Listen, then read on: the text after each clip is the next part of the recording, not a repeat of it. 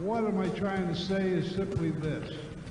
You are the best sixth man. You, the fan. And we need you. We need you. Because the team that has a good sixth man will win. And thank you for coming down here and helping us win. Because no matter what I can say, the name of the game is to win, that's what this team is going to do. Thank you very much.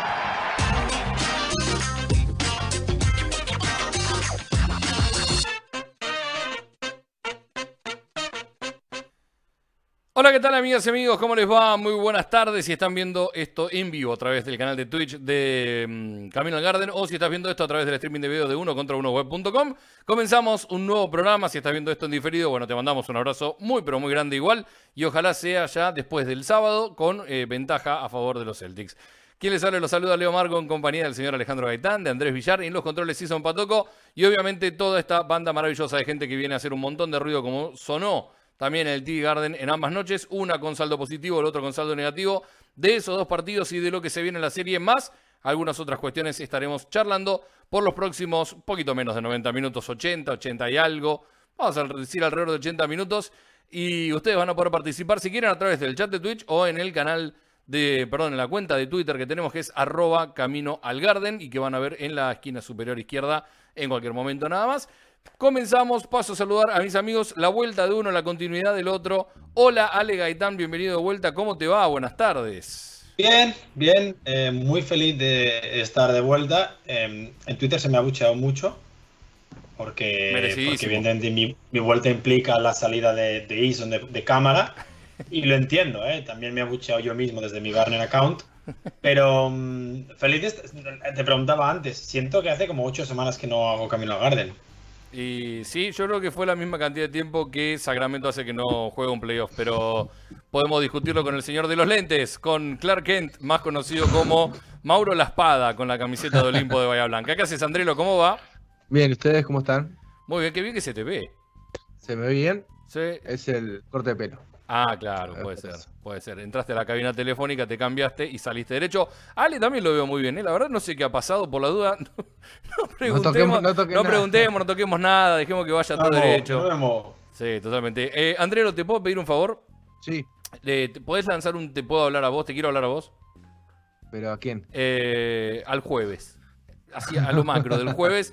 Eh, primero y principal, al día en general, hoy fue una, una ca- un caos completo, una caterva de hechos desafortunados uno detrás del otro, y que tendría que terminar con un día de partido de los Celtics.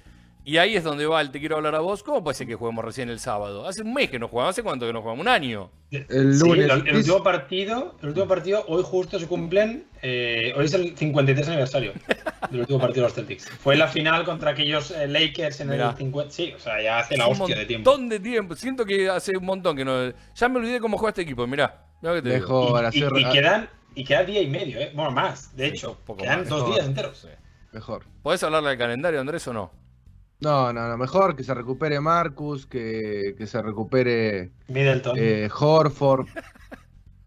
que descanse Horford. Sí, que, re- que, que vuelva a la actividad Bill Russell, que Sí. Karim Abdul-Jabbar para los Bucks. Hice una buena serie, ¿eh?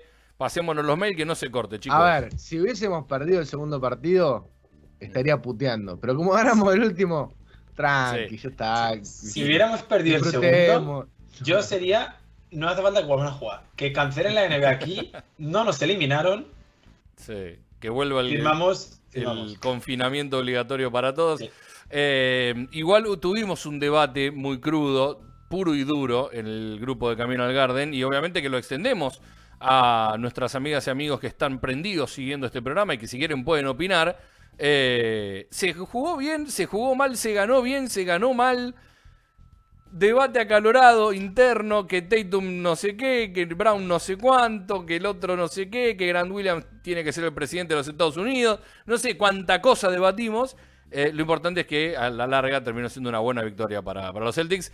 Y, mm, lanzo el primer disparador, eh, y quiero escucharlos a los dos. Para mí fue mucho más sólida la victoria de los Celtics que la victoria de Milwaukee cuando leí Sí. en un montón de lugares que lo de Boston, eh, la derrota primera de Boston a mano de los Bucks había sido una paliza. En ningún momento me dio la sensación que fue una paliza. Y sí, por momentos me pareció, y sin, sin ponerme termo, que queden claro, hablo de una cuestión meramente deportiva. Me dio la sensación que el otro día eh, los Bucks, por más que intentaran, no tenían respuesta de ningún tipo. Eh, pero bueno, los quiero escuchar a ustedes. ¿Fue tan así como lo vi yo o no?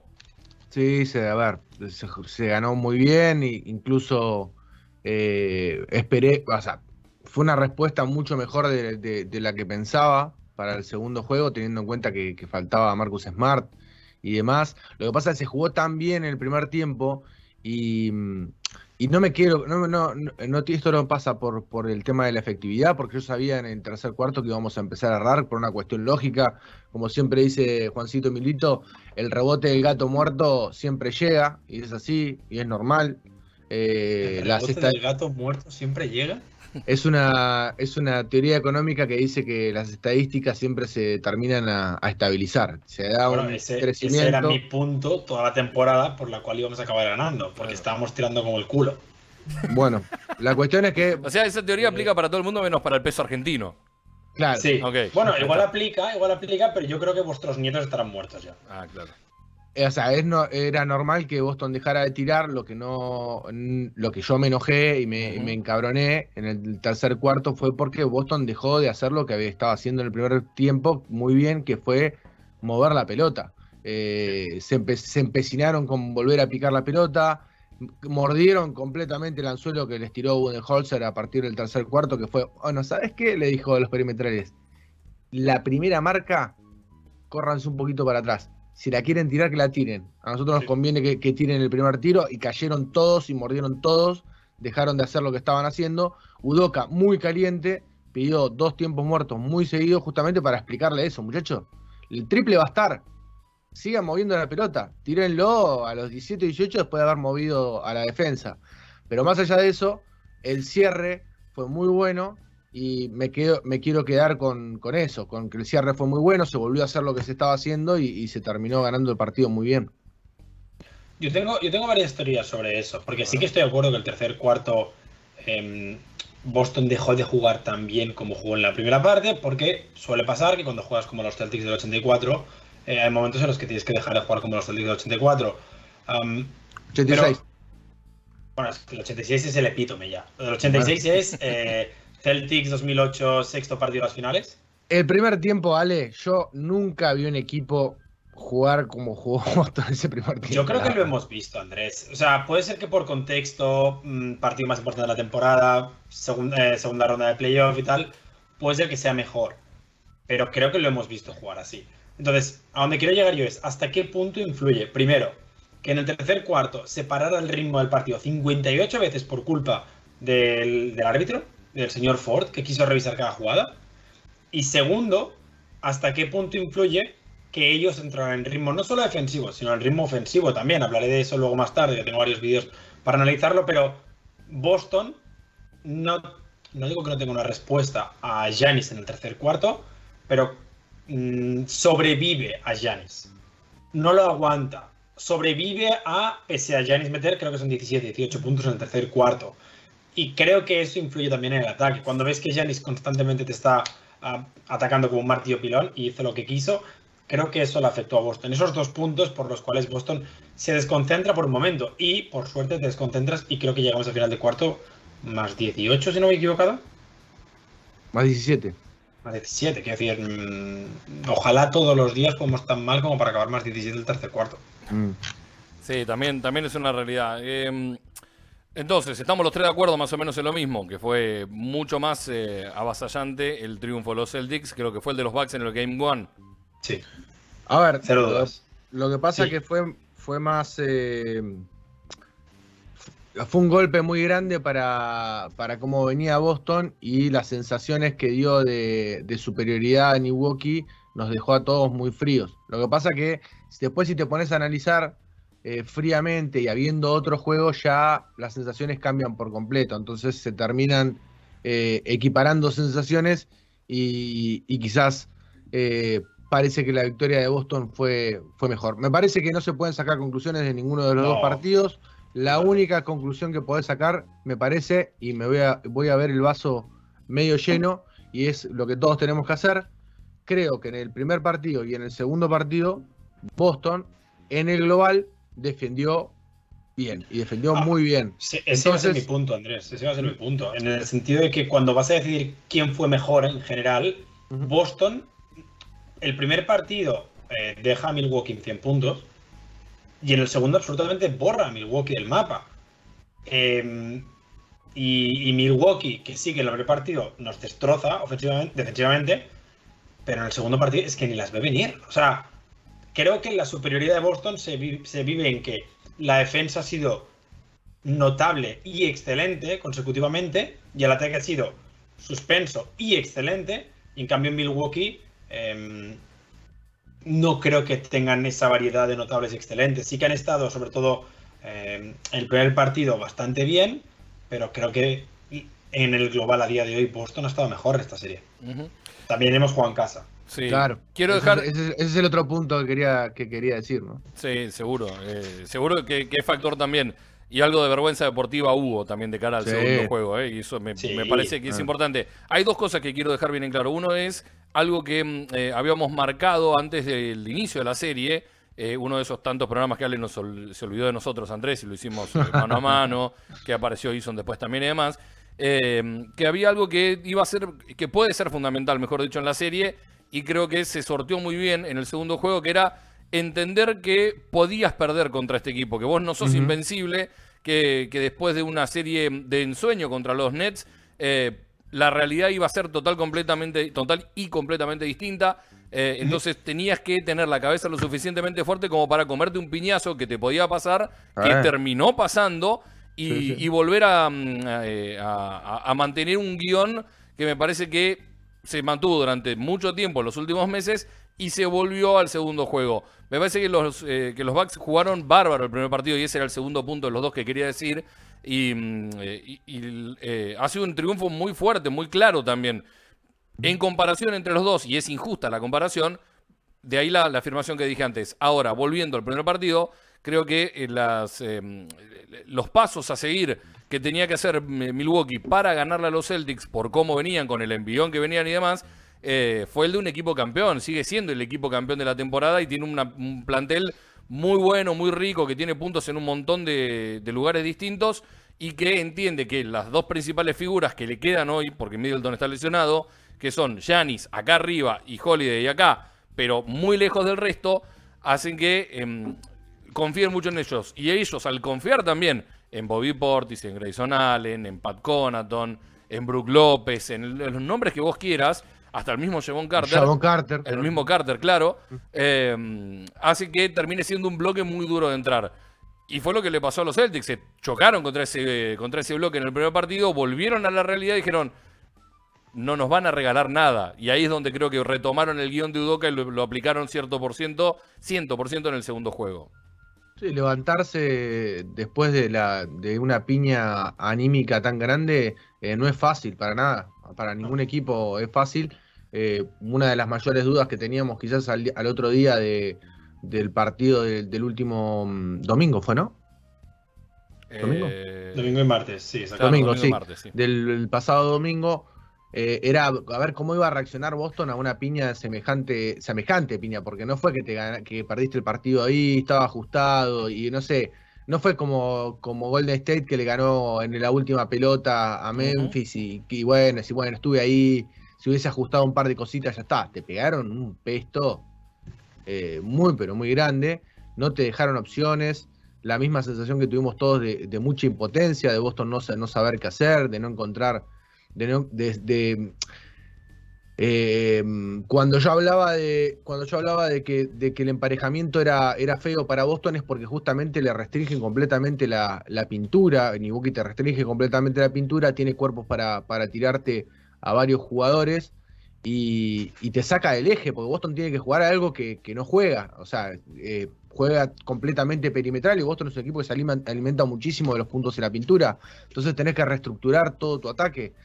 Eh, bueno, después de todo eso, levantarte y, y ganar por más de 20 puntos, bueno, la verdad que mejor no se Marcus. puede pedir. Y sin Marcus, claro, y sin Marcus. Que, Sí. que- que ya no es un tema de que te falte el point guard, es que te falta el, el líder em, espiritual, el líder de carácter, el líder de intensidad de este equipo y, y, el ritmo con el que sale Boston el primer cuarto sin Marcos. A mí me esperaba Boston agresivo, pero no me esperaba que aguantara el ritmo que 20 mm, de los primeros 24 minutos. Recuerdo 3-4 minutos en el primer cuarto en que ellos recortan un poco el marcador. Em, no me esperaba un dominio como el de la, primera parte. En el segundo partido no me lo esperaba para nada, hay que ser honesto. y, sí, creo que nadie lo esperaba, vale. Y creo que hay que señalar a una persona únicamente. Creo que hay un responsable de esto. Es Ime Udoka. Ime Udoka es el que cambia el ataque, es el que cambia la defensa, que sí, que luego los jugadores tienen que hacerlo. Luego Grant Williams tiene que meter seis triples, evidentemente.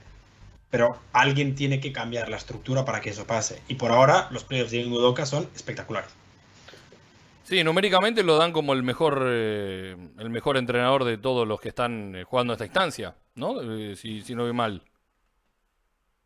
por por récord, sí. Claro, el único que está 5-1. No, no, no, pero que también no, recuerdo. La verdad que hoy ha sido un día de locos y tenía marcado tres o cuatro estadísticas puntuales que quería compartir, como por ejemplo también una que leí que hablaba de que Tatum, Tatum es el forward con mejores números en, en toda la competencia, lo cual es eh, por ahí hasta injusto con Antetokounmpo por, por todo lo que ha hecho y demás, pero bueno, también es entendible pensando en las dos series, y en el balance de las dos series, eh, es normal que, Jason esté ahí donde esté. Pero puede ser que, y esta que quizás ustedes la vieron, una declaración medio en broma de Udoca que dijo, bueno, nos dimos cuenta que no necesitamos jugar con Smart.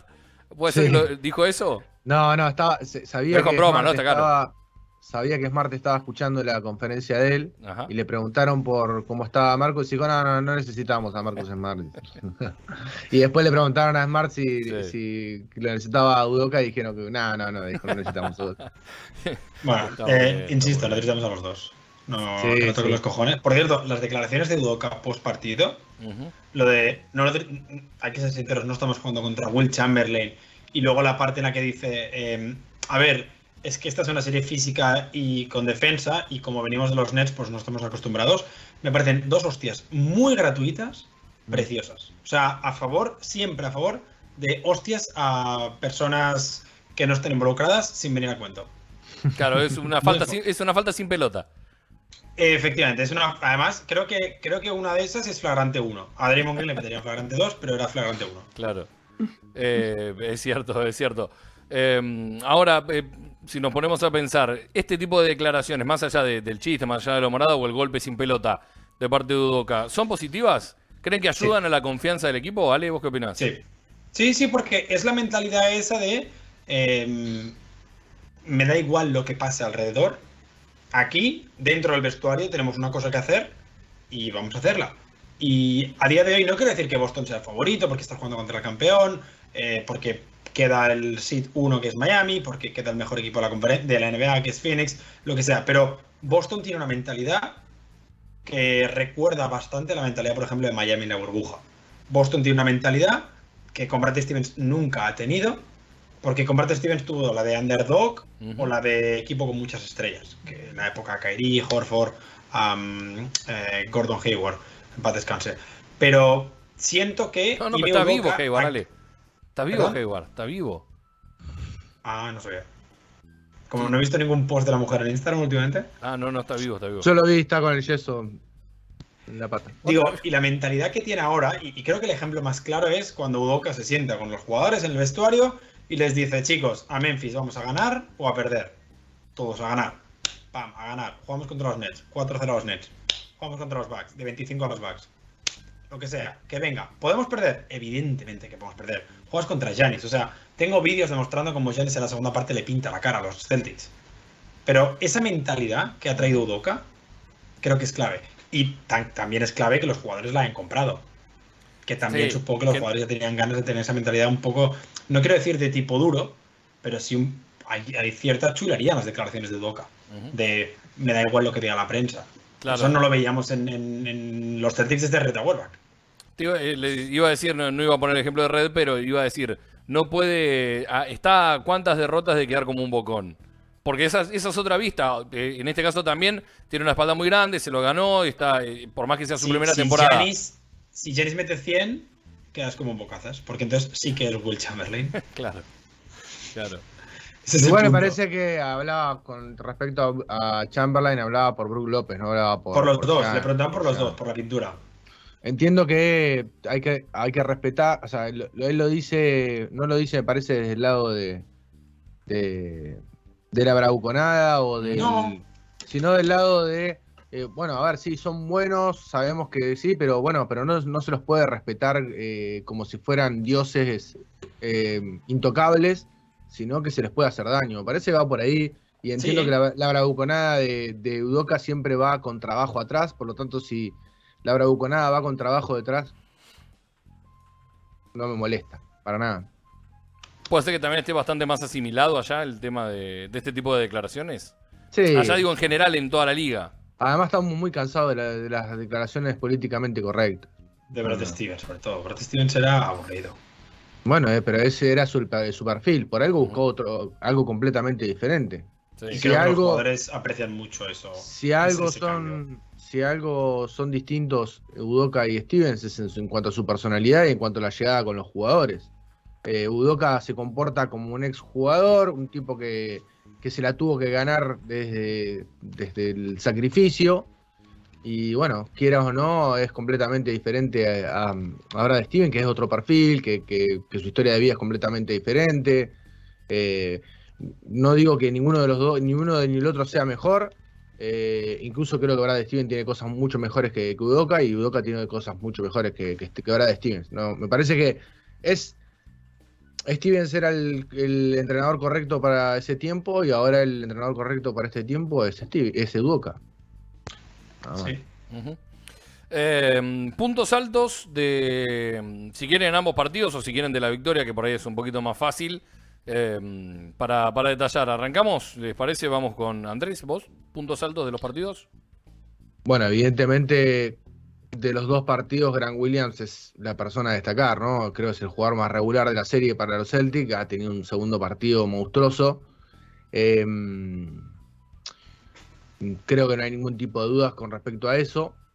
Me parece que está defensivamente pasando de marcar a Holiday, a Giannis, a Portis, a quien le pongan enfrente, marca y lo hace bien y no, más allá de que obviamente Giannis le va a hacer puntos y Holiday quizás le, le haga puntos, eh, cumple con su trabajo, cumple con su misión y encima está metiendo el triple, más no se puede pedir de Gran William, no sé, es, es como tener a es como tener a PJ Tucker.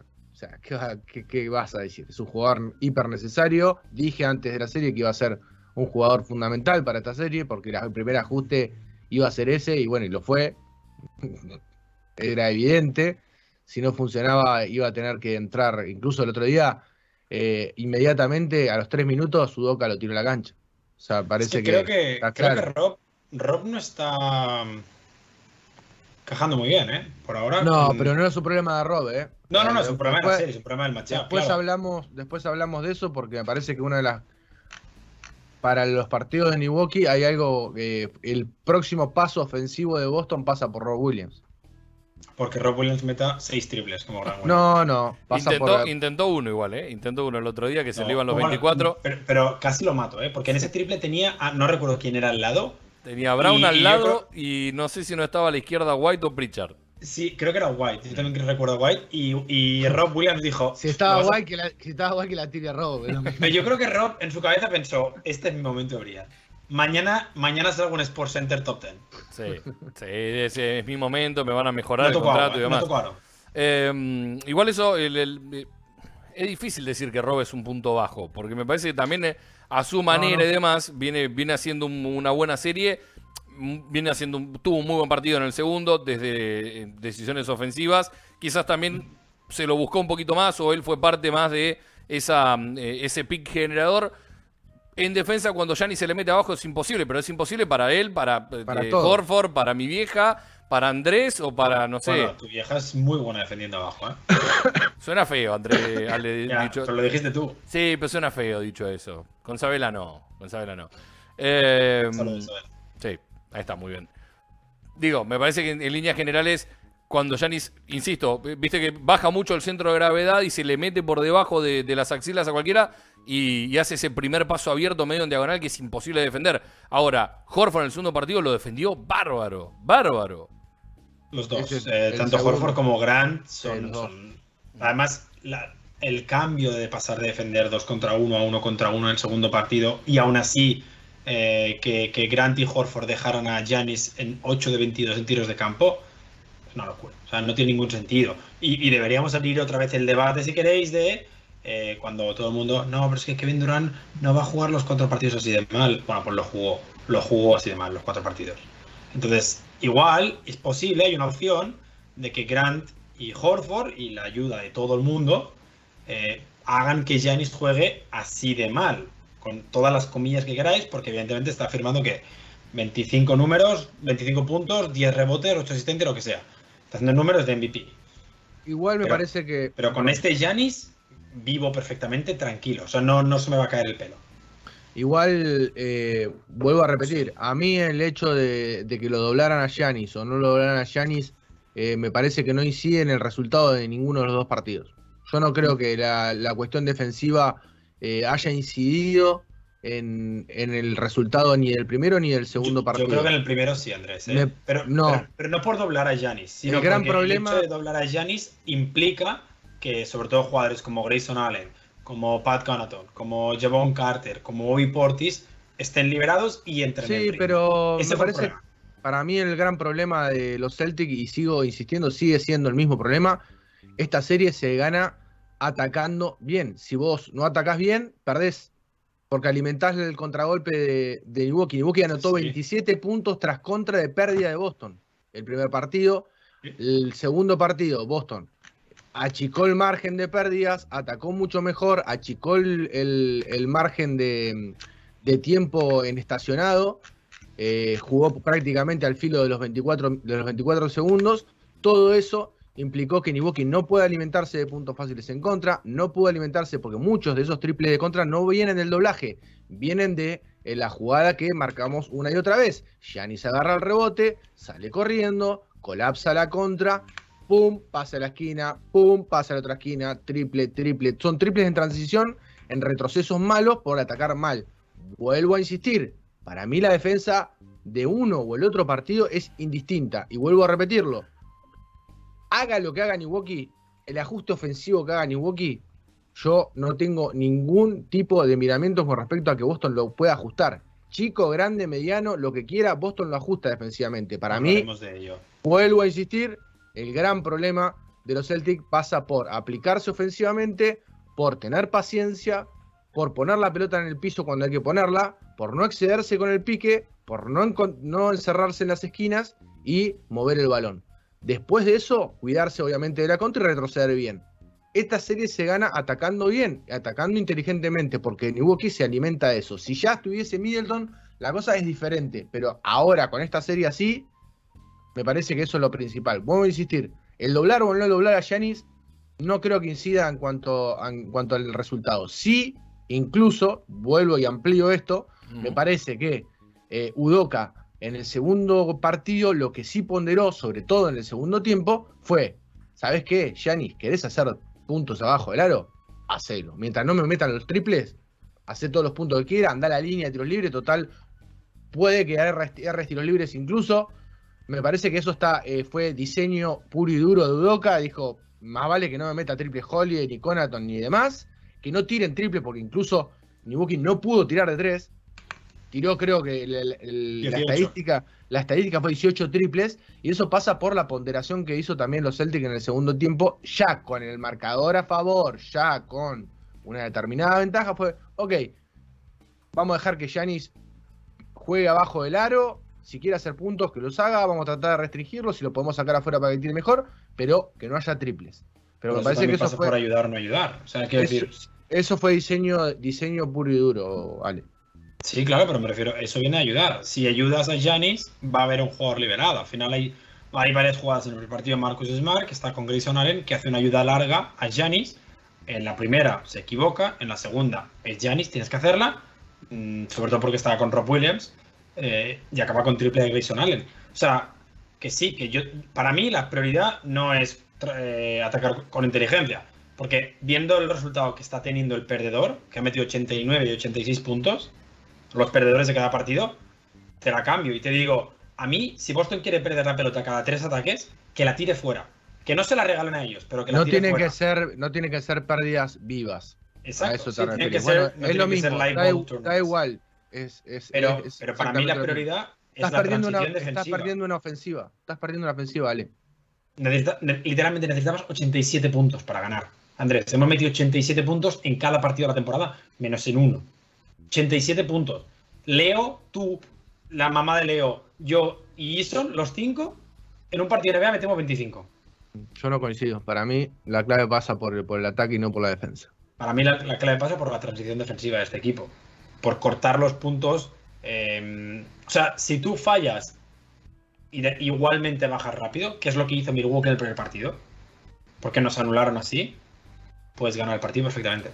Evidentemente, si también- luego metes 20 triples, bende- bendecido seas. No, ni, ni hablar. También es cierto que podemos diseccionar un poco de cada una de las cosas que mencionaron ustedes y, y- y- y nos metemos de lleno con por qué Milwaukee convirtió apenas tres puntos en el. eh, tres tiros de tres puntos, quiero decir, apenas tres triples en el segundo partido de 18 que intentó y por qué convirtió 12 en el primero de los 30 y pico que tiró.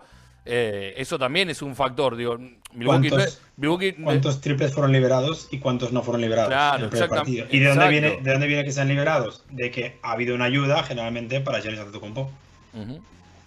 Sí, sí, y, que las segundas. No, Cindy, por favor, tranquilo. Eh, que las segundas, las segundas rotaciones, o primeras, primeras y segundas rotaciones, no han sido buenas. Creo que también hay mucho de mérito de parte de Milwaukee de terminar eh, buscando el mejor tiro posible. Que es un poco también lo que mencionábamos recién. Por eso digo que en, en algún punto las dos cosas que están diciendo ustedes dos se cruzan y no hay un solo factor por el cual Boston termina ganando como termina ganando y termina perdiendo como termina perdiendo en el primer punto.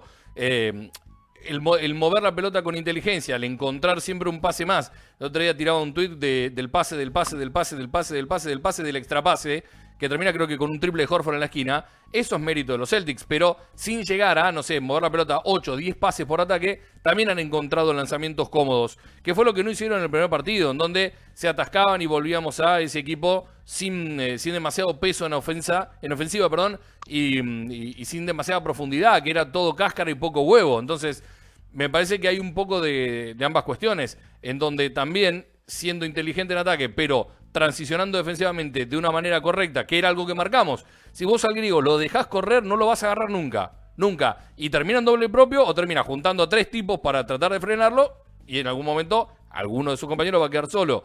Ahora, si vos intentás frenarle la carrera, no con falta, no digo que le tenés que hacer un tackle a la cintura, ni bien empieza a picar la pelota, pero si vos tratás de que se ralentice el ataque, que él tenga que hacer más piques laterales que piques verticales yendo hacia el aro en búsqueda de, de- de cortar y, y de ser como una flecha hacia el aro, y ahí ya el ataque empieza a, a- a perder fluidez. Va a tener que mover mucho más la pelota, va a tener que plantarse contra una defensa que ya está mejor ubicada. Y termina siendo un poco de lo que están marcando ustedes dos. Correcto. Sí, a ver, yo creo que el otro día se, se vio clarito. Los, eh, si revisás el primer tiempo, sobre todo que fue donde Boston jugó de manera perfecta, los puntos vienen de Milwaukee vienen de pérdidas eh, porque se encerró alguno en la esquina, eh, algún, alguna mala decisión en ataque por tomar un tiro, un tiro bien iniciada a la ofensiva. Eh, por eso insisto que los puntos no los gana Milwaukee en estacionado uno contra uno contra la defensa de Boston, sea con doblaje o sin doblaje. Los puntos los gana de contra. O sea, yo vi alimentarse a, a Milwaukee de contra toda la serie. En estacionado, sí, te va a hacer puntos porque Giannis eh, mano a mano debajo del aro puede hacerte puntos, pero no veo que, vayan a vulnerar a la defensa de Boston. Insisto, si baja la alineación, la sube, le pone mediano. Eh, lo que dijimos la semana pasada, el gran resumen de, el gran resumen de estos Celtics es que te puede ajustar a lo que quieras desde el costado ofensivo, ¿no? De lo que presente ofensivamente el otro rival. Lo que sí eh, me preocupa a mí porque ah, no, me preocupa, es un no sé, una, una, un- una, una duda o demás de hasta qué punto tienen paciencia, cómo te va a forzar, porque Milwaukee obviamente el tercer partido va a salir a forzar defensivamente, va a jugar mucho más físico. Los árbitros los últimos dos partidos fueron un desastre, hay que decirlo. Le venían arbitrando medianamente bien a los Celtics. Los últimos dos juegos fueron un papelón. Un papelón, ¿eh? Para ambos tampoco equipos, todo lo que quiera, pero fue un papelón. Y en Milwaukee- papelón Para, para Boston. O sea, me refiero que los árbitros fueron malísimos en general. Sí, pero fueron muy malos. Este, los últimos dos fueron muy, pero muy malos. Muy Pero que malos. no, Y en- digo que no afectaron a Boston, que fueron muy malos como Ah, no, árbitros. no afectó a Boston, no afectó a Boston porque ganó por 25, pero hubo, hubo un par de pitidos que, mamita querida. O sea, que te termina, te pueden llegar a terminar y a complicar. Y bueno, y ahora en, en Iwoki, agarrate, porque Iwoki va a salir a jugar muy fuerte, va a salir a jugar muy físico, va a tratar de forzar la situación, y Boston va a tener que tener paciencia. Insisto, me parece que pasa todo por la paciencia, por estar concentrados, y te compro lo de retroceder bien, que es parte justamente de lo que estoy diciendo también. No escapa lo que estoy diciendo. No, no puede ser que los jueces estén dejando jugar un poco más friccionado en, en líneas generales, no solo a Milwaukee, a Boston también. A- Yo no, Es que no- veo, no veo que los recuerdo- jueces, que los jueces sean, eh, hayan estado tan, tan mal, Andrelo. Eh, ¿qué, Oh. qué- qué decías, Ale, Los vos? últimos dos. Yo recuerdo jugadas puntuales en los que toman una decisión que no tiene ningún sentido y que luego encima no son coherentes con, con la línea de decisiones que están tomando, pero creo que han afectado a los dos. De hecho, en ambos partidos, la tercera falta que le pitan a Giannis no es falta, por ejemplo. No. Y- pero ya había hecho ambos- faltas previas antes que no se le habían cobrado tampoco. Bueno, ya, pero, pero eso es un error y ahora estás cometiendo otro error. Corregir un error con otro error no, no lo estás arreglando. Estás típico de árbitro, típico de árbitro NBA. Vale, Sí, pero Arreglar digo, lo que no está lo que no está roto y terminar haciendo doble cagada. O sea, se equivocan dos veces, no una, sino dos veces. La quinta de Brook López tampoco es falta. Y se tiene que sentar Brook López. Y ahí volvemos a meter canastas. Quiero decir que sí, que está el goaltending, que está em, la canasta que. Tatum es un papelón. Es un que papelón. está la canasta que mete Giannis con un 2 más 1, que tro- se tropieza, le pone otra banqueta a Tatum sin querer, que esa misma le habían pitado a Horford falta en ataque. Mm. Vale, que sí, que- pero es que creo que están, o sea, creo que están arbitrando muy mal y que además están cortando el ritmo del partido. El otro día las eso sí que revisiones. Las revisiones. mucho. El tema de las revisiones es, Mil revisiones el otro día. es demasiado. Entiendo, entiendo que muchas veces el juego va a una velocidad que es muy difícil, por más que sean tres tipos, de seguir y, y se juega con una intensidad espectacular. Pero espectacular no, no de buena, sino de, de- de- de lo que- del sentido más literal de la palabra, de la espectacularidad que hay.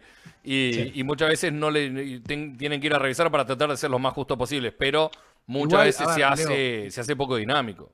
No me quiero que. No, no estoy diciendo que tenga incidencia. Estoy, que- que- estoy diciendo No, que no, tiene claro, incidencia. eso había en claro, creo, creo que puede tener incidencia en cuanto a la paciencia de Boston, ¿no? A, perder- a, ir- a correrse el camino, a, a irse de la concentración de lo que tiene que hacer. A eso, simplemente.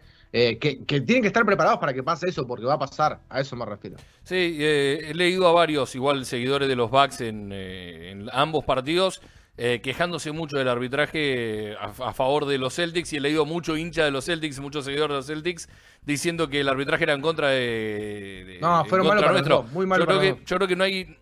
No sé, no, eh, quizás está mal decir no hay incidencia de parte de los jueces. Me parece que ha sido bastante parejo el arbitraje, Sí, eh, con errores, como pueden, como pues, no sé, como en Milwaukee tiró 3 de 18 en triples y también está lleno de errores, o los, o los Celtics perdieron 18 pelotas en el primer partido, que también muchas fueron por errores propios. Creo que todos nos podemos equivocar, creo que todos los, los jugadores y los jueces también se pueden equivocar. No, yo, eh, a mí no me gusta hablar demasiado del tema jueces, por una cuestión de que creo que si hablas de los jueces, claramente eh, el equivocado sos vos. Y, y- pero es una, una percepción mía, entonces en sí y tratando de ser lo más ecuánime posible, más allá que este es un programa que habla de los Celtics y que somos los tres fanáticos de los Celtics, me parece que en línea general lo de los jueces eh, no, no, no, no ha tenido incidencia clara, eh, que, que es un poco también lo que arrancaste diciendo vos, Andrelo.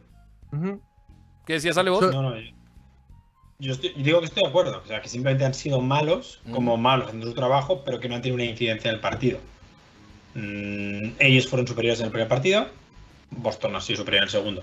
Y así han quedado. No, no ha habido. O sea, es que incluso aunque le hubieran dado el goaltending a Boston, yo no veía a Boston con capacidad de remontar ese partido. En el Golden Está- vos, vos decís la que nos poníamos seis. a cuatro. Nos poníamos a 4 con el goaltending. Estábamos a 6 todo el tiempo ahí y la sensación daba que estábamos 20 abajo. Era Misma la- era- sensación era que cuando sensación. Brooklyn nos remontaba. Era como, ah, ahora Milwaukee hace así y se va. Como Boston. Kyrie metía 7 puntos seguidos. Boston hacía así y se iba a 11 otra vez. Quizás, sensación. quizás yo soy un, quizás yo soy un soñador, pero en esa, en esa jugada fue como que mirá cómo nos poníamos a cuatro y, y era una pelota más defendida que estábamos ahí. Eh, yo lo veía, lo No, veía posible, eh, lo veía muy posible el, el juego, al Sí, juego una- 1. o sea- Incluso jugando mal, porque digo, ¿cuánto, ¿cuánto tiempo más podés jugar mal? Bueno, resultó que Vale. casi los 48 Todo el minutos. partido. Casi los No, 48 compro- minutos, pero bueno. dices, Leo. Está bien, yo soy un soñador. lo que dices de que se podía, Ujú. pero la sensación era de que ellos eran mucho, mucho mejores desde ese momento. Yo tuve todas las, las sensaciones a todo el partido. De que no, no, que estamos Desde el 20, minuto, minuto sí. 8, minuto 9, de- cuando de se que pone estamos encima. 20 abajo, que estamos 20 abajo. La sensación era esa. Sí, fue, fue duro, fue duro. Sí. Y, y- y- y no estoy diciendo que jugáramos tan mal, porque la defensa fue buena, porque consigues parar a Giannis, pero había muchos errores individuales, muchos Sí. errores individuales de los equipos que hicieron que Boston en ningún momento pudiera estar en el partido. Porque es que aunque te pusieras a 6, que yo creo que esa diferencia de 6 puntos es el resultado de la baja de Middleton, creo que no estabas para competir en ese partido. Porque ibas a seguir cometiendo errores, salvo que cambiaras el chip y de repente es como, ok, último cuarto, somos los Celtics de 2022. Claro. Ahí es claro que puedes ganar, pero tenías que cambiar por completo. ¿Qué me dicen de, de, de este equipo que tira 93 triples en dos partidos? Digo, está claro que, que es un patrón, es un patrón que se claro- mantiene. Que era claro que iba a pasar. Es un, es un patrón que se mantiene, eso está cla- clarísimo. Pero La estaba, buena pero noticia- lo, dij- lo dijimos, Leo, la semana pasada. Sí, iba a pasar. sí, sí. La buena noticia es que, no sé si la gente lo sabe, pero para tirar un triple, uno lo que necesita son piernas. Y vamos a descansar cuatro días del martes al sábado. Descansados vamos a estar para tirar triples. Claro. El 43. tema no me parece que no pasa por el triple. Igual lo dije el otro día cuando terminó el partido. El que se queda con el análisis de Boston gana porque mete 40 y pico por ciento en triples, que 50 por ciento en triples, no, no, vio- no entiende No nada. está, ni, no está ni cerca de entender por dónde pasó el partido. No entiende. pero, claro, no, no, pero lo que voy es. por Derrick White. Y Peyton Pritchard, claro. Eh, lo que está, lo- a lo que voy es. eh, es un patrón que se mantiene, por lo visto, y que va a durar a lo largo de la serie. Esto de eh, un equipo que va a mover mucho la pelota o va a mover poco, pero que probablemente termine lanzando un tiro de tres puntos.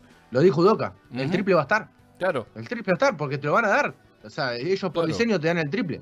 El triple va a estar. Y Milwaukee no va a cambiar la forma de defender. Por eso no está la muy cambió bien. hace cinco años y Claro. no la va a cambiar ahora porque los equipos campeones que saben a lo que juegan y que saben el personal con el que cuentan, eh, no renuncian nunca a su forma. O sea, no, No, van a cambiar hablar, su forma. ni hablar. Pero Por eso Andrés, está, por eso es está muy que- bien que Rob haya tirado un triple otro día. Necesitamos que todos tiren.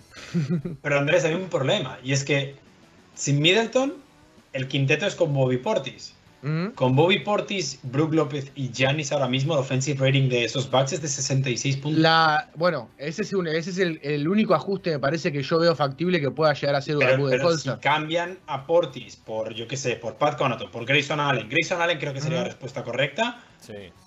ahí ya no eres tan grande físicamente. O sea, Grayson No, Allen es sos- un no sos- eslabón muy débil en defensa. no sos Jalen- grande, pero- Jalen Brown lo sentó y le dijo, le tocó No, así la cabecita como yo a mi perro y le digo, good boy, good boy. Está bien, eh, pero no va, no va a cambiar la forma de defender. Ponga quien ponga. Pero, pero es el, diferente drop, hacerlo. el drop va a estar. O sea, Sí, no va a cambiar pero es el diferente hacerlo con Brook López, Portis y Janis, porque tenemos que sacar a dos de la pintura, a hacerlo con Brook López. y El otro Giannis día, Gianni jugó de 5 y Boston los triples liberados los tenía igual. A eso me refiero. El diseño defensivo de Milwaukee no va a cambiar. Cuidado, cuidado porque la segunda parte, no sé si lo visteis, Janis, que yo creo que no va a puntear un tiro, está físicamente agotado. Es o sea, que Giannis cargó mucho, agotado. cargó muchísimo con la ofensiva todo el segundo tiempo. No, no, lleva, lleva a la ciudad de Milwaukee en la espalda ahora mismo. Es decir, era él abajo, encima lo que es jugar, a ver, eh, lo, lo que te desgasta jugar debajo del aro es tremendo. Estás todo el tiempo chocando, estás todo el tiempo chocando. Yo no, no quiero hacer una, una, una- traspolar un- una pachanga con amigos a, a Traspola, la. NBA, pero pasa, me pasa a mí cuando te- yo, yo mido un 85 y a veces eh, no hay nadie alto y tengo que marcar al, al alto. Y yo no estoy acostumbrado, yo juego, yo juego en perímetro. Y tengo que marcar a alguien y que esté todo el tiempo chocando y chocando y tenés que hacer fuerza y tenés que... Y son todos fulles y doble además. Te desgasta, te desgasta un montón porque es de un lado y del otro. chicos, Pritchard no puede jugar play. La cuña publicitaria de Sí, sí, sí, es el Zócalo que tiene vendido, ahora tiene segundos publicitarios en el programa y el suyo dice Pritchard no puede jugar playoff. Pritchard, por favor. Sí. Exacto. Eh, Eh, pero bueno, coincidimos que el único ajuste que puede hacer Budenholzer es bajar la alineación. Sí. Sí, No, no tiene mucha y- más bajar la alineación va- significa poner a Yanis de 5. Sí, No, o, o no, no. o- Brook, o jugar con dos. claro, jugar con dos, jugar con Brook Que, con que él. de hecho con dos, sobre todo con Portis y Giannis, está sacando buenos números, porque ahí sí que creo que es Giannis de 5 en defensa, bueno, y en ataque. Em, con Brook y Giannis tienen mejores números en defensa, Sí. peores en ataque, con los tres es- es- es- jugamos a 70 puntos. Los dos equipos, a 70 puntos. Sí, sí. Su defensa es espectacular, pero no meten una canasta ni queriendo. Ese es el resumen técnico-táctico.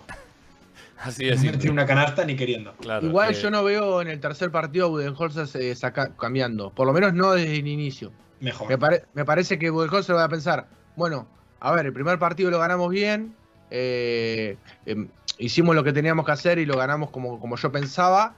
El otro día los Celtics, más allá de que movieron mejor la pelota, metieron el triple y no van a seguir metiendo el triple así.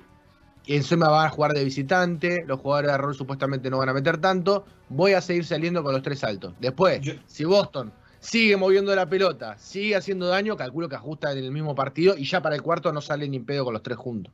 Ya lo corta Bobby Portis directamente de la franquicia. Igual, mi, mi punto es, porque es que la gente está resumiendo, es que Boston metió 20 triples. Ok, Boston tiró 43. ujú. La mayoría de ellos fueron liberados. Muy pocos. Jalen Brown, cuando estaba más caliente que el volcán de La Palma, los metía con alguien delante, pero en general eran triples abiertos, eran triples liberados. Sí. Un equipo debería meter entre el 37 y el 40% de triples liberados. ¿Vale? Lo que quiero decir es que si en vez de 20 metías 16, son Ganabas 12 igual. puntos. Son 12 puntos, ganábamos por 12. O sea, la gente dice, no, es que metieron 20 triples. Es que si hubiéramos metido 12, ganábamos. Eh, Lo, que yo, le- lo que yo decía, la diferencia entre tirar al 40% y haber ganado es que en vez de ganar por 20 ganabas por 10. No, no, no, no era mucha la diferencia. O sea, por eso, por eso al- el, simplif- el simplificar todo a que. Boston ganó porque metió el triple, me parece una tontera.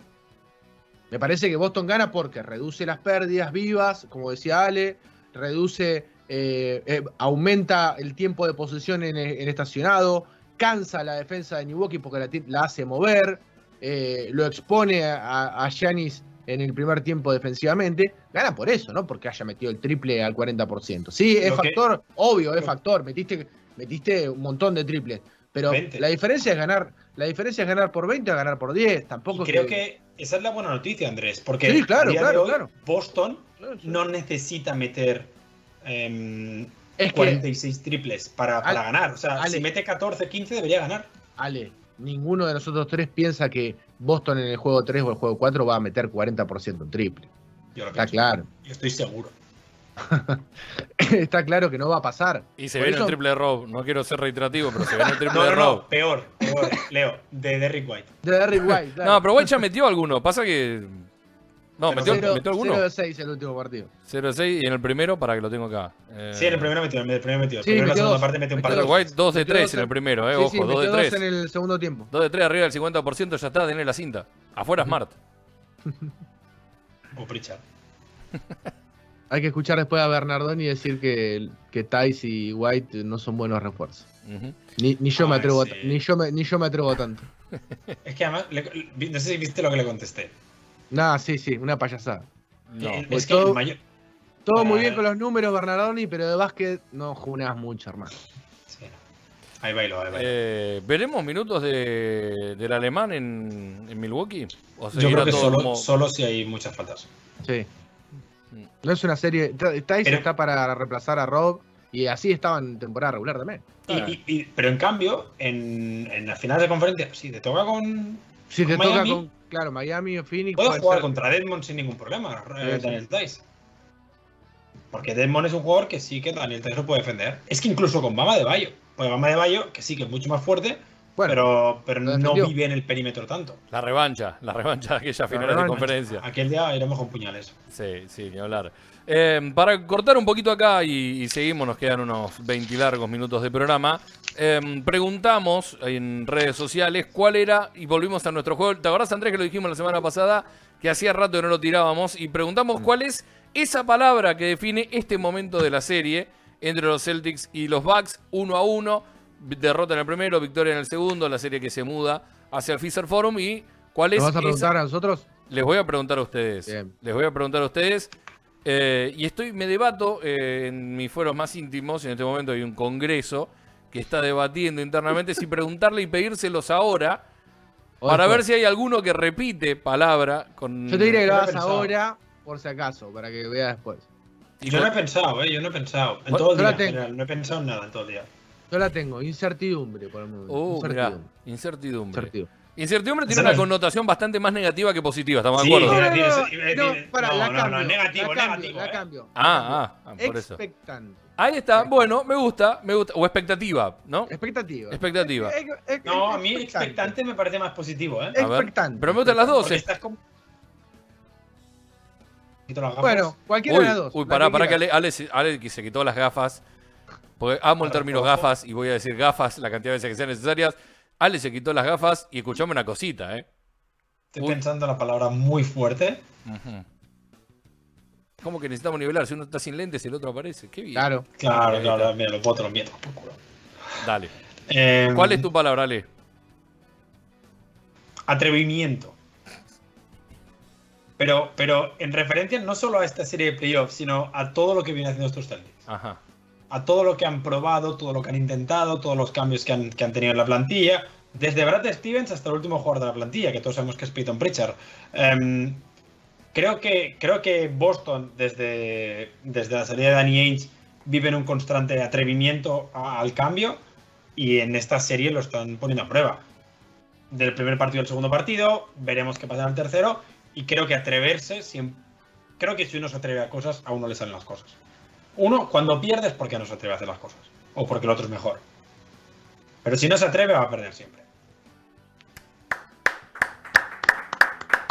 Me levanto y me voy.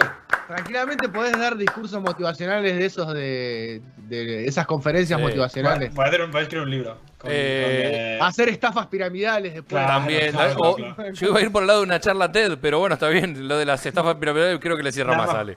Da más plata, sí, da más plata. Ah, Muy bien. Eh, bueno, vamos con, con alguna respuesta de la gente y, y ahora nivelamos el tema gafas para el otro lado. Claro, me van a volver loco. Aparece uno con, la- con los lentes, el otro. Me van a volver loco. Déjame, déjame recordar, Sí. antes de entrar ya en el tema mensajes, que, eh, porque lo hemos hablado hoy en redes sociales, hoy es el aniversario de un día muy importante de la historia de los Celtics. Eh, de Eh, No hablo del anillo, no hablo del anillo, Ah. hablo de el Confetti Game, el día en que los Sixers decidieron lanzar confeti para celebrar que habían empatado sobre la bocina, porque pensaban que habían ganado Sí. y que encima perdieron en la prórroga. ¿Vos te das Em, cuenta que en la historia de los Celtics se repite una tendencia que tiene que ver con las cuestiones festivas y con victorias para los Celtics? Bueno, es que a ver, es que ganamos mucho en playoff, Andrés. Claro, pero bueno, fíjate. es en mayo. Hoy es el Confetti Game y es el Balloon Game también. Sí, sí, sí, sí. Es el del 69, ¿no? Claro, el último de Bill Russell. El día que entró, vio los globos en el, en El, el último como jugador solo. Claro. El último de Red Auerbach. Sí, sí, exacto. Vio, el- vio los globos en el, en el techo y dijo: No, no, no. No, acá No, no. no. No, no, no. Em, sí, entonces queríamos simplemente em, lanzar un mensaje a todos nuestros eh, seguidores de los Sixers. ¡Ja! Ese es el mensaje. Ese es el mensaje. Em, la pregunta de la semana era con la serie 1-1 y tras haber mostrado la mejor cara el lunes en el segundo partido, necesitamos que con una palabra, lo he puesto en negrita y en cursiva hoy, negrita y cursiva, nos describáis cómo os sentís sobre la eliminatoria. ¿Vale? Vamos a ver cuánta gente no ha entendido la pregunta. Hernán Abril, primera respuesta. Como cuando, un como cuando una vez un equipo chiquitito lanzó el confeti antes de hora. Una palabra, amigo. Una palabra, amigo. Confetti. Le doy, re- le doy retweet porque es gracioso, pero. em, Rocco dice aliviado. Renegade of Funk dice esperanzado. Eh, por cierto, ¿Leo qué palabra dijo? ¿O Leo se fue? No, no, No, yo no no. dije nada. Yo no dije nada. Yo quería de ser. Tom Cruise. Quería estar con al tono de ustedes, pero como no tengo. Maverick. No tengo ni idea dónde están mis lentes. Yo tengo. bueno, pues eh, lente Leo, de- escucha todas estas palabras Sí. y piensa una. A ver, la que más te guste No, no, y la es que ustedes no me preguntaron y yo no me voy a autopresentar la palabra. Ahí estamos los tres. Leo, ¿cuál es tu palabra? No, Leo? no, no, Cuéntanos. después, ahora ya estamos con la, la de los eh, amigos oyentes, pero vamos, vamos con ellos. Les bloqueo a todos, ¿eh? No hay. Igual, eh, esto es buenísimo porque, además de estar mugriento, le faltan una patilla. Es un, es un papel en los de estos Uh, lentes. No sé si os enseñé las fotos de mis gafas antiguas, las rompí, se me rompieron Sí, por aquí sí. en medio. Entonces tenía, los tenía que engancharse por los lados. Eh, Alex Anderson dice obsesivo compulsivo, lo ha juntado todo. Eh, Lucky contesta en una palabra Boston en 5. Eh, Gnibriliensky. ¡No! ¡Volvió! Muy bien. ¿Quién, Ale? No te escuché, perdón. Gnibriliensky, Ahí está, un abrazo muy grande. Felices vacaciones. eh, dice eh, enamorado. ¿Quién? Nando Gonzalo dice barrendero. Igual hay que recordar a Nando que perdimos, que perdimos el primero. Claro. Por más que gane los Eh, cuatro seguidos, después no es barrer. Batman, te perdiste Batman la anterior. Qué grande. No, no, es que la estoy leyendo en mi ordenador. Ah, Ah, está ok. bien. Qué grande, qué Eh, grande Grant Víctor Williams. dice vivos. Felipe asesino. ah, Felipe, otro Felipe Batman. Felipe, que no es eh, Juan No, Carlos, ese no, ese no ha contestado hoy. que, que en realidad se llama David. FMK dice ansiedad con T, con T de eh, tontos, los de los bugs, supongo. Alberto dice Batman, otra vez. Eh, Laman Blecky esperanzado. Joseba dice sudando. Y justo debajo está Kawak que dice tranquilísimo. Muy bien, me Bien- gusta. Vienen consecutivas, sudando y tranquilísimo. Eh, Santiago está aliviado. Lucas Good con el culo lleno de preguntas. Es un hashtag. Es una sola palabra, muy bien. Es un hashtag, sí. Joan Salvador dice confiado. Charlie dice gran Williamsismo. Cara Cartro dice grantuoso. Y Juan G. Holfman dice manija. Manija, Manija. muy bien. Manija es Leo- una gran palabra. Muy buena Leo respuesta. Margo, Para- ¿cuál es tu palabra? Arroba Leo Margo dice, eh, yo estaba entre dos en realidad, estaba entre dos, pero como eh, una pasó y, y- y es una mutación de la palabra que yo iba a decir confianza, y creo que no, no recuerdo quién era la respuesta, pero dijiste confiado, eh, voy, a, voy a cambiar y voy a decir creer. Mirá como, me- como si fuera un, un tatuaje de niña aquí en mi muñeca que dice creer, voy con eso, sin, sin más, sin ton ni son.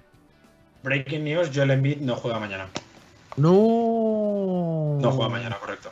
Sí. Se lo esperaba más para el cuarto que para el tercero, se terminó confirmando, ¿no?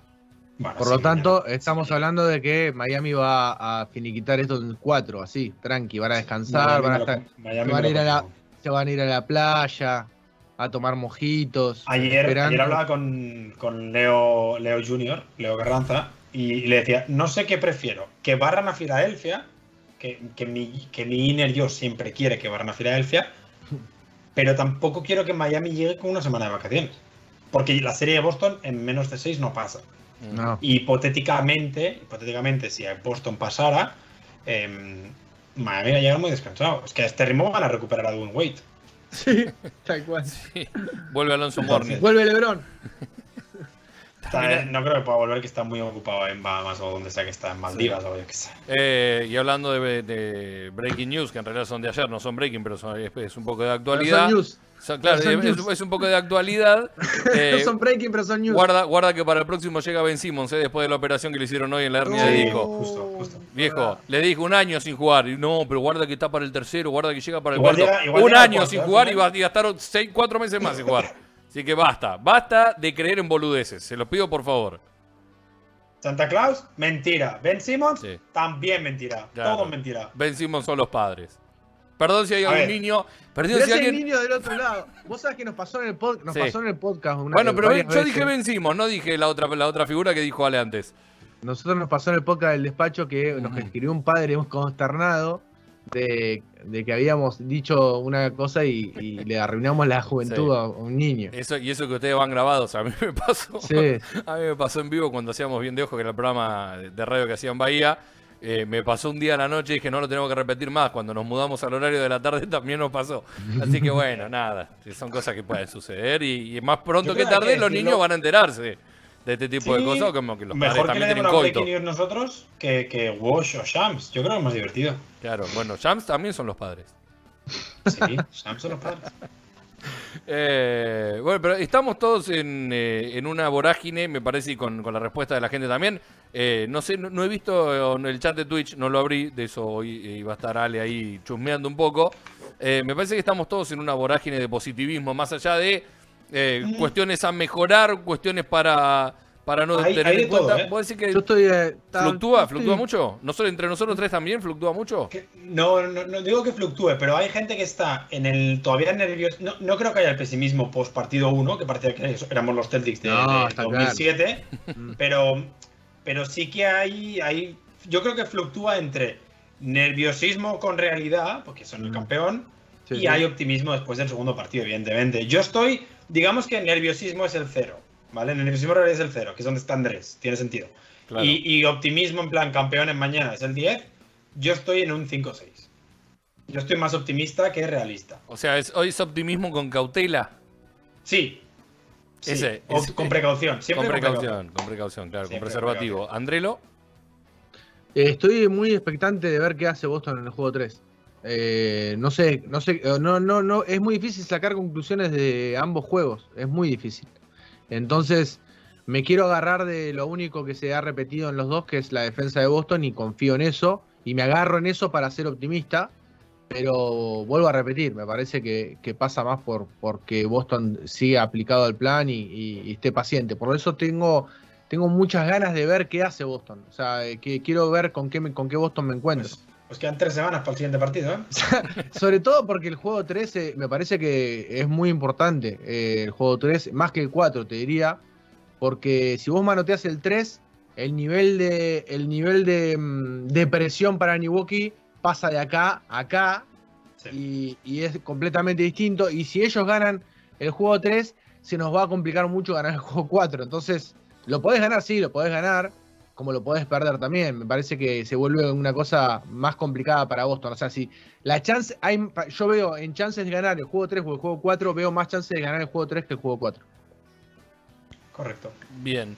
Eh, gracias a Fede Toral, que está aprendido además siguiendo el, eh, el streaming y, y como siempre viéndonos por uno contra uno web.com, eh, que me manda algunas declaraciones de, de los jugadores de los Celtics de estos últimos días.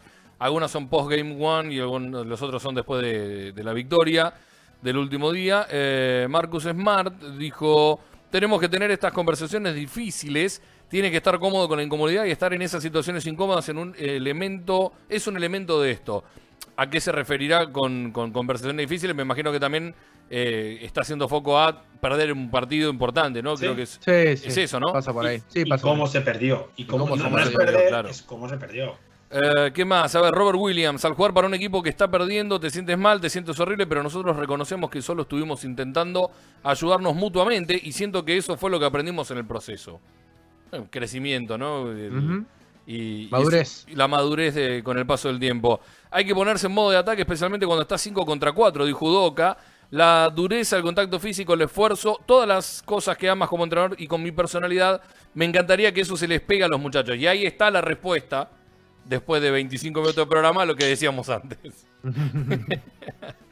Le dijo, incluso hoy Marcus Smart le preguntaron Sí. por la por ir de visitante con la serie 1-1 y dice, esto es como cuando yo iba, al iba caminando al secundario y mi mamá me decía, bueno, dice, te vas a terminar cagando trompadas con alguien. Si te vas a, si te vas a cagar trompadas con alguien, pegá primero vos, Claro. por si acaso. Y si son muchos, pegá y corre. Exacto. Cuando, cuando son más que tú, pega el primero y corre. Pega y Exacto. corre. Dice, bueno, esto es más o menos la, la sensación que, que tenemos. Va a, Eh, estar, va a ser Fíjate igual la declaración, la declaración de Smart, mucho más pendenciera, mucho más de Sí, sí. tenemos que estar así al palo todo el tiempo. Horford, ha sido divertido poder crecer con este grupo esta temporada, encontrar nuestro ritmo y seguir viendo qué podemos hacer.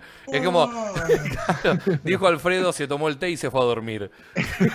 el tío Alfredo. El tío Alfredo. El tío Alfredo, el niño Horford que está El teniendo una Horford. serie muy, pero muy buena, más allá de. Está teniendo eh, unos playoffs. unos playoffs, una temporada, es una temporada Una muy buena de Horford, donde recordemos que arrancó muy bien, tuvo COVID, Dos veces. dos ve- no, no, pero el COVID primero fue el que lo mató y le costó mucho volver a- al Horford que, que había arrancado bastante bien y fue parte de ese bajón que tuvieron los Celtics al principio de la temporada.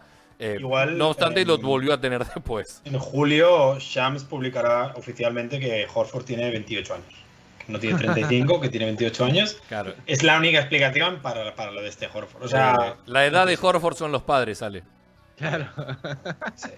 El tiempo es relativo en el caso de Horford. Claro, vive en un agujero negro, ¿no? Como O, un agujero o gusano. Time Lord, o Time Lord lo agarró, se lo llevó al pasado y Bien. lo rejuveneció. El cabeza Sí. de mopa con el cabeza de rodilla, ¿no? Siempre he dicho todo esto con mayor de respeto.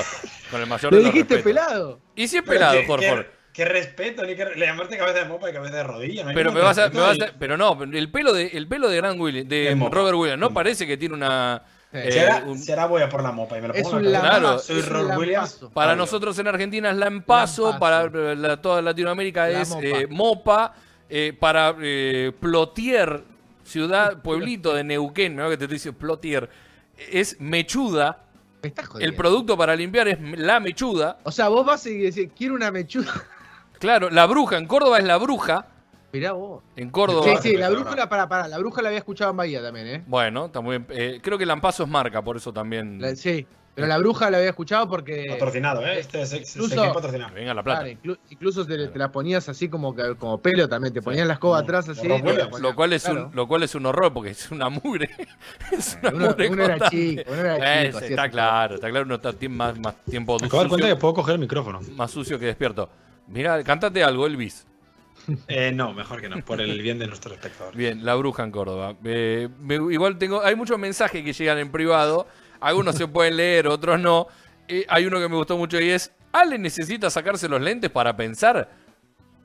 No, en realidad los estaba, los estaba limpiando. Es de, es de filósofo la de sacarse los lentes y pensar mirando el horizonte, ¿no? Imagínate, imagínate la gente que tiene lentes, pero que en verdad no está ciega. O sea, esa gente que lleva lentes, pero que no tienen. Esa Por gente, moda. Esa gente, yo no voy a decir en directo lo que les haría. Pues no cierran el programa.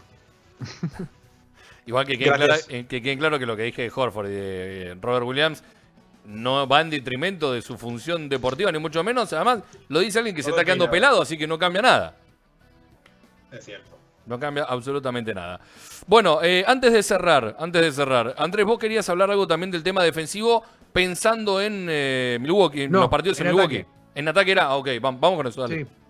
Sí, me parece que el siguiente paso este, en esta mejora ofensiva que ha tenido Boston es eh, varias cuestiones que hemos visto en el segundo juego y que pasaron muy desapercibidas para incluso jugadores como Jason Tatum o Jalen Brown o quien tenga, quien sea el ball handler eh, en aquel momento, el que lleve la pelota, el que trate de, de tratar de colapsar la pintura. Boston jugó en el segundo tiempo, sobre todo en el tercer cuarto, mucho pick and roll central y se perdieron muchísimas, pero muchísimas oportunidades.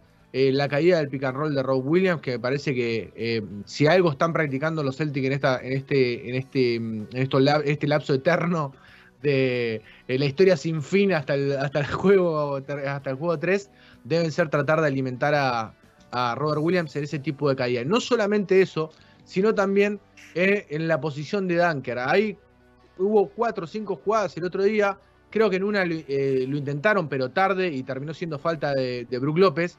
Pero hay un montón de situaciones en las que Boston puede colapsar, sobre todo cuando eh, Derrick White rompe hacia la pintura, el que lo hace muy, y lo hace muy bien, y, y colapsa la defensa y, y hace dar ese paso al frente tanto a Giannis Antetokounmpo como, como a Brook López en colgar la pelotita para que Rob Williams alimente y, y sume puntos en la pintura. Vuelvo a repetir algo que dije el otro día en la transmisión. Cada punto que Boston haga en la pintura es un punto que vamos a festejar como si fuera el gol del Diego a los ingleses en el 86. Y necesitamos muchos goles del Diego al 86 en Sí. los próximos partidos. Pero, pero el, el de, el de la gambeta, ¿no? el del- de la mano. No el de, Ah, el de la mano. El de la mano, el de la mano, el de la mano. El de la tiene sentido, es básquet, Leo. Claro, está bien, bueno, está bien, pero es el, es, el, argentino, es el que no debería valer. más el de la mano, ¿eh? A mí, hombre, a mí ganar robando o ganar siendo mejor que tu rival, si eres mejor sabes que vas a ganar. ¿Te das cuenta que va a terminar haciendo una estafa piramidal este pibe? Se A viene, ver, se eh, hablemos de la... viene. Hay que tener mucho cuidado, hay que tener muchísimo cuidado. Eh, le mandamos un beso grande a Noé Zitanovic, que nos debe una visita acá al programa y está, está prendida. Dice tarde de arroba camino al garden y nos eh, menciona en redes sociales. Le mandamos un beso muy grande y le decimos a ver cuándo, a ver cuándo se prende también a salir al aire. Yo me voy de vacaciones en dos semanas. Ah, una Bueno, ahí está. Me gusta, me gusta esto de reemplazar a Ale con grandes personalidades. Me Como. Eason. Claro, correcto. Eh, y en algún otro programa podemos abrir Skype, como hicimos alguna vez en eh, la previa del partido con los Lakers, y que vayan entrando. Pero bueno, Ale, antes de, de encarar el cierre, preparaste una serie de videos, sos nuestro Kenny Smith. Si esto fuera la transmisión de TNT, te pararías y saldrías corriendo hacia la pantalla del fondo. Acá si, acá si te paras y salís corriendo, probablemente te dé la rodilla contra la cama. Así que mantenete sentado y eh, vayamos con, con esta superproducción. Eh, sí, pero estoy pensando cuál ir directamente. Y como Andrés está hablando del ataque, vayamos directamente, eh, porque sé que Iso me está escuchando, al tercer vídeo, el de Janis y bloqueos. Janis Screen, que vamos a hablar como Janis en la segunda parte y que creo que estos pueden ser ajustes que Mike Budenholzer haga en ataque para la segunda, para, para la segunda parte de la serie, para el tercer partido. Am, Aquí vemos como después de que Horford y Grant anularan a Giannis en la primera parte, durante la segunda parte lo que intentó primero fue buscar, mediante bloqueos, constantemente el cambio rápido. Y digo cambio rápido porque en los bloqueos, si os fijaréis, siempre el jugador, el compañero, am, se mueve muy rápido, se aleja rápido de la jugada, se lleva a Grant, se lleva a Horford y Giannis se queda o bien con Jalen Brown, lo veíamos, con Rob Williams, le pasa por debajo del brazo, como comentabas antes. Ah, Veremos cómo eh, en la siguiente, creo que es otra vez ah, Brook López quien está involucrado, y cómo se queda con jugadores que le es mucho más fácil, sobre todo en transición, superar mm, por velocidad, por potencia, por altura. Y aquí vemos con Derrick White, que por cierto es el único que consigue que falle la jugada. Eh, el único problema es que Rob Williams no sabe cerrar un rebote, por lo que se ve. Y esto es un poco lo que puede pasar, eh, yo creo que sobre todo si juegan, o, o si juegan solo con Brook López como, como jugador alto y con tres bajitos alrededor. Va a intentar que Giannis acabe la jugada con Jalen Brown, con Derrick White, con Marcus Smart, Marcus Smart menos, pero... Y con Rob López, con Rob Williams, perdón. Y otra de las Hay que- jugadas que para mí va a ser, Ale, es las tres finales, tres o cuatro finales que hizo mientras todavía eh, Milwaukee estaba en partido, en usar a Giannis como bloqueador para Es algunos el de los perimetrales. Ah, bien. Bien. Eh, y en el siguiente vídeo vamos a ver cómo, además del uno contra uno, juega el 2 contra 2 con un perimetral. Creo que la primera clave de ese vídeo, que creo que es lo que hay que ver, es cómo la esquina que va a trabajar se queda con Pat. eh, se queda con. No, este no, ese es el siguiente vídeo, perdón. Claro, está- todavía Veremos estamos viendo el primero. en- Sí, sí, no hay ningún problema, pero lo, lo importante es que se queda en una esquina de- con uno de los perimetrales, con Pat Connaughton o con Grayson Allen, la primera será con Grayson Allen, y no hay nadie alrededor. A ver, pasemos. eh, Vos decís ser- que esto está en el segundo video, ¿vale? O en el cuarto, en realidad. En el cuarto, perdón, quería decir en el segundo, en el siguiente. Claro. Exacto, perdón. Em, y se quedan solos para jugar un 2 contra 2 muy claro. Y vamos a ver como la importancia, o la, pa- la palabra que he apuntado es la atracción que genera Janis. Aquí vemos como Drew Holiday se la da, se aparta, se quedan tres jugadores en aquel lado y Pat Connaughton y Janis juegan el 2 contra 2. Sí. Grant Williams evidentemente sabe que si da un paso para adelante, se la va a tirar para arriba y Janis la va a bajar, porque al final Janis es un bicho, es un monstruo y tienes que quedarte con Janis. La atracción que genera Janis aquí generó seis puntos muy fáciles para los Bucks. Aquí es Grayson Allen y otra vez Horford tiene que tomar la decisión de me quedo con Janis o voy a, la, a, a ponerme en el medio, que es lo que harían si fuera cualquier otro jugador. Claro. Se quedan con Janis, son dos puntos para Grayson Allen. Eh, Todo aquí, esto igual, Ale, Ale, todo esto responde al, al- al viejo y querido precepto de, bueno, que los puntos los hagan los demás y no Yanis. Yo aquí tengo literalmente escrito la teoría de la manta. La manta La corta. manta claro. corta, sí. La manta corta. ¿Dónde quieres acortarla? ¿En Janis o en el rival? O en el, como los compañeros. El El problema gran es. problema en esta jugada es quedar en tierra de nadie, digamos, quedar en entre medio de la ayuda defensiva a, a Giannis o la, o la ayuda al perimetral. El que está parado en el del lado débil, ahí en este caso Aquí, está Brown, se ve muy claro. ahí está Brown, tiene que saltar antes, tiene que saltar antes para que recupere Pritchard a- al, al hombre que, se- que suelta a Brown.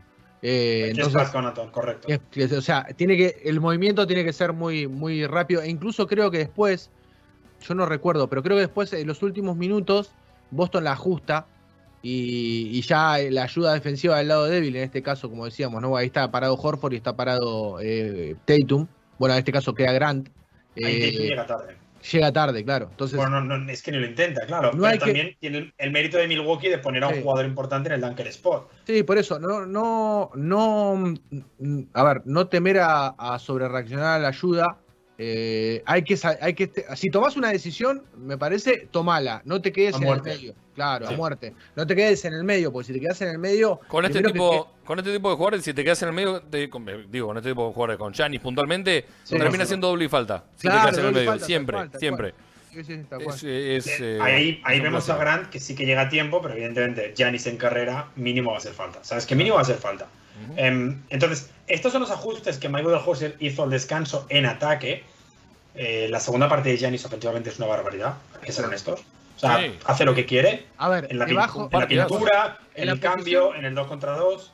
en la posición esa, eh, podríamos decir, un metro del aro, jugando de espalda, Giannis, eh, es, no, no, no lo puedes parar.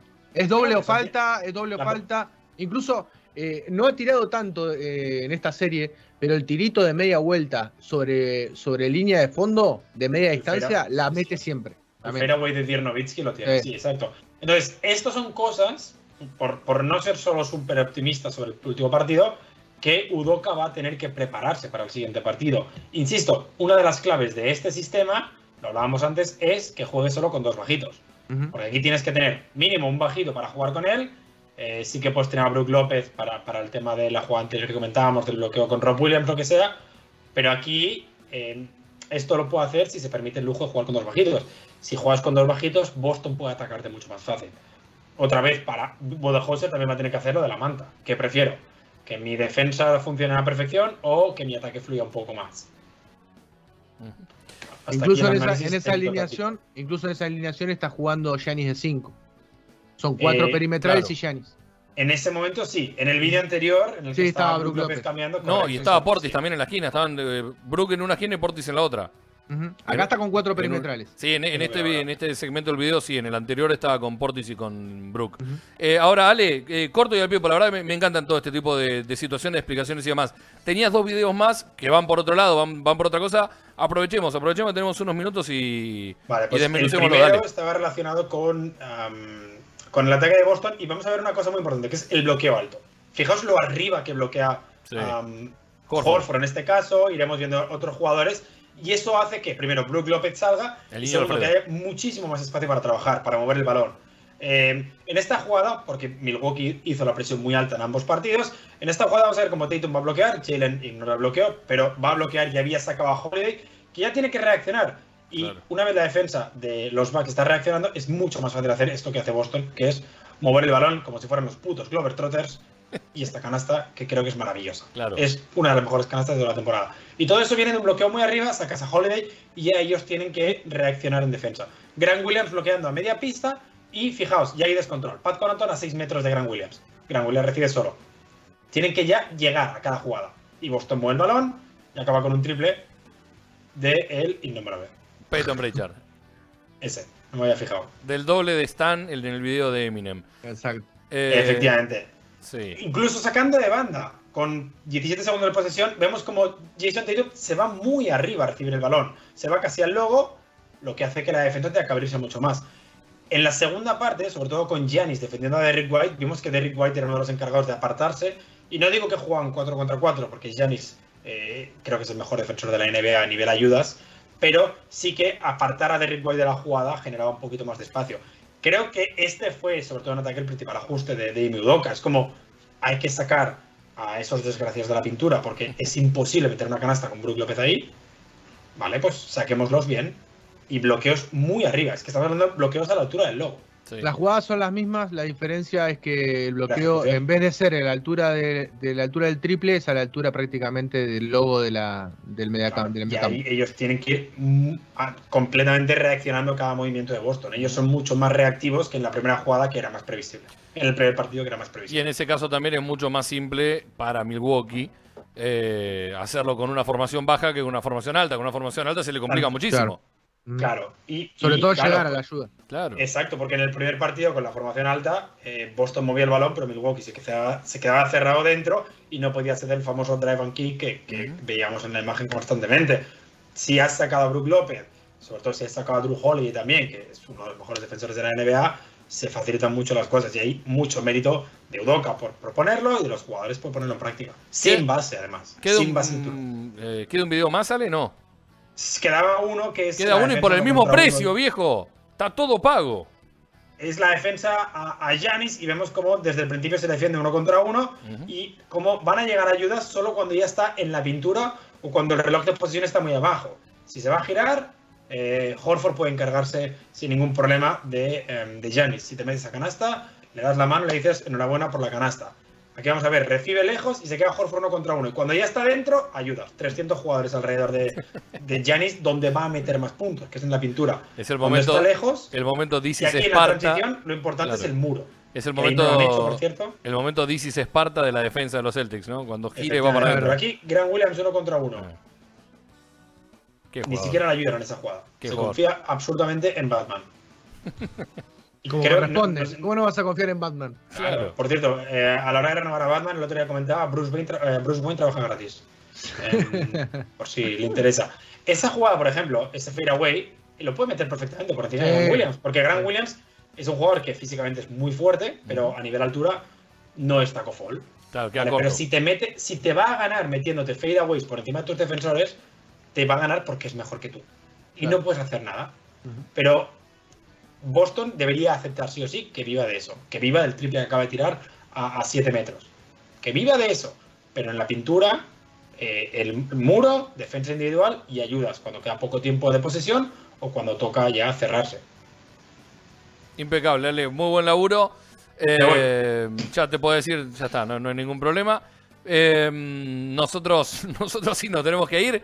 Ya se, mm, eh, se ha hecho la hora, se viene un nuevo programa, otro programa más, mejor dicho, en el streaming de video de uno contra uno web.com. Esto quedará subido en el canal de YouTube de UQ Web también por una semana en el canal de Twitch de Camino al Garden. En audio lo vas a encontrar si te enganchaste tarde o lo querés escuchar de nuevo yendo al trabajo, aguantando la manija mientras cocinás o cuando quieras, lo vas a poder encontrar también como eh, audio en todas las plataformas de podcast. Andrelo, laburazo hoy también. Eh, felicitaciones a ambos. Me, me ha encantado el programa de esta, de esta tarde. Y bueno, aguantarnos la manija de aquí hasta el sábado. Exacto. Yo tengo, tengo una última cosa que decir, que es eh, los Lakers querían a Nick Nurse y van a acabar entrevistando a su asistente.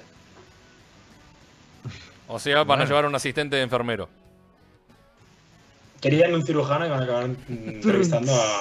Alguien lo tenía que decir. La boludez siempre está ahí a flor de piel. Si no la dice uno, la dice el otro. Nos vamos con Ison Pató con los controles. A la izquierda de la pantalla, Alejandro Gaitán. A la derecha, Andrés Villar. Quien les habla, Leo Margo. Estaremos todos juntos y en familia sufriendo, contentos, con ansiedad, con todas esas palabras que dijimos hace un rato y que pueden leer en arroba Camino al Garden, esperando, expectantes, confiados y con muchas ganas de ver el juego 3 y el 4 antes del próximo programa del jueves que viene. Pero por, y el 5. Y el 5, y el 5, claro, y el 5. Pero por sobre todas las cosas estaremos siempre camino al Garden. Chau.